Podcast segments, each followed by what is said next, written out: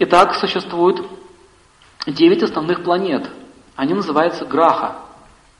Планета называется Граха на санскрите. Граха переводится как захватчик. Дословный перевод. Захватчик. То, что захватывает.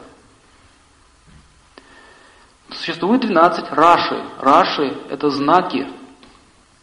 12 знаков – это 12 э, знаков зодиака. И также 12 пхав. Пхав – это дом, 12 домов. И 27 накшатр, или лунных созвездий. Также в Писаниях описано, что 27 созвездий – это жены Бога Луны. И каждый из них имеет свой характер. Там описывается весь пантеон высших сил. И э, в западной астрологии 27 накшастра не изучается. Но они дают очень яркую картину. То есть это группа звезд, которая называется накшатра. То есть мы видим, что э, эти понимания, как знаки зодиака, они уже расписаны, они уже описаны в древних писаниях. И следующее, что вы должны понять, цель, цель астрологии. Благодаря использованию знаний Джьотиша человек совершает э, правильно, начинает совершать правильные действия, которые не приводят к негативным последствиям. Что же такое вообще карма? Слышали такое слово? Слово карма имеет очень глубокое значение. Если перевести слово карма, оно переводится как действие. Не действие, противодействие, а действие. Есть еще понятие слова а-карма, ви-карма, угра-карма. Мы сейчас будем проходить это все. Итак, ведический астролог не дает нам остаться беспомощным перед натиском судьбы. Он говорит, как использовать то, что мы накопили. То есть здесь отвергается, э, я сейчас просто переводы читаю, здесь отвергается идея рока. То есть нигде написано, что это рок, который невозможно изменить.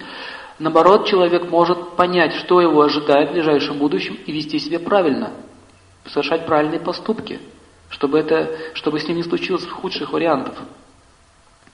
Цель Джайоти Шастры – привести человека к духовной самореализации. И что же такое вообще духовная самореализация? Духовная самореализация означает избавление нашего сознания от грязи. Что такое грязь душевная? Это зависть, злость, эгоизм, похоть, вожделение, насилие. И вот эти вот все пороки, это называется ментальная грязь. Пока мы имеем такие, такие явления в своем сердце, мы никогда не сможем стать счастливым человеком. И Джиотиш просто, она, планеты дают нам психическую силу действовать в этом направлении. Допустим, человек хочет а, любой ценой, обратите внимание, любой ценой прийти, ну, допустим, к власти. Его не волнует, какая это будет цена. Смерть другого или какая-то низость по отношению к другому, неважно. Вот так иду, локтями. Он должен, он хочет, это его право. Пишите, что желание – это право живого существа. Желание – это право живого существа. Он имеет право на свободу выбора, как поступать. Если нет свободы выбора, нет смысла вообще говорить о космической справедливости. Всегда есть свобода выбора. Как нам поступить? Мы можем пойти налево или направо. Так вот, а, он решил пойти, толкаясь локтями. Это его решение.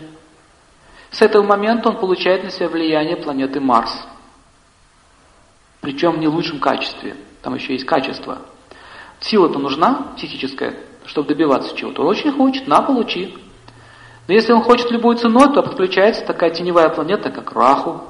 На, тоже получи. Но она сделай себе звериный оскал и иди вперед к цели. И он пройдет по головам, добьется этой власти. Потом, когда эта энергия скапливается в его организме слишком много, он же много хочет, предела-то нет, возникает бум. Бум означает разрыв энергии, инфаркт, инсульт и так далее. И последствия.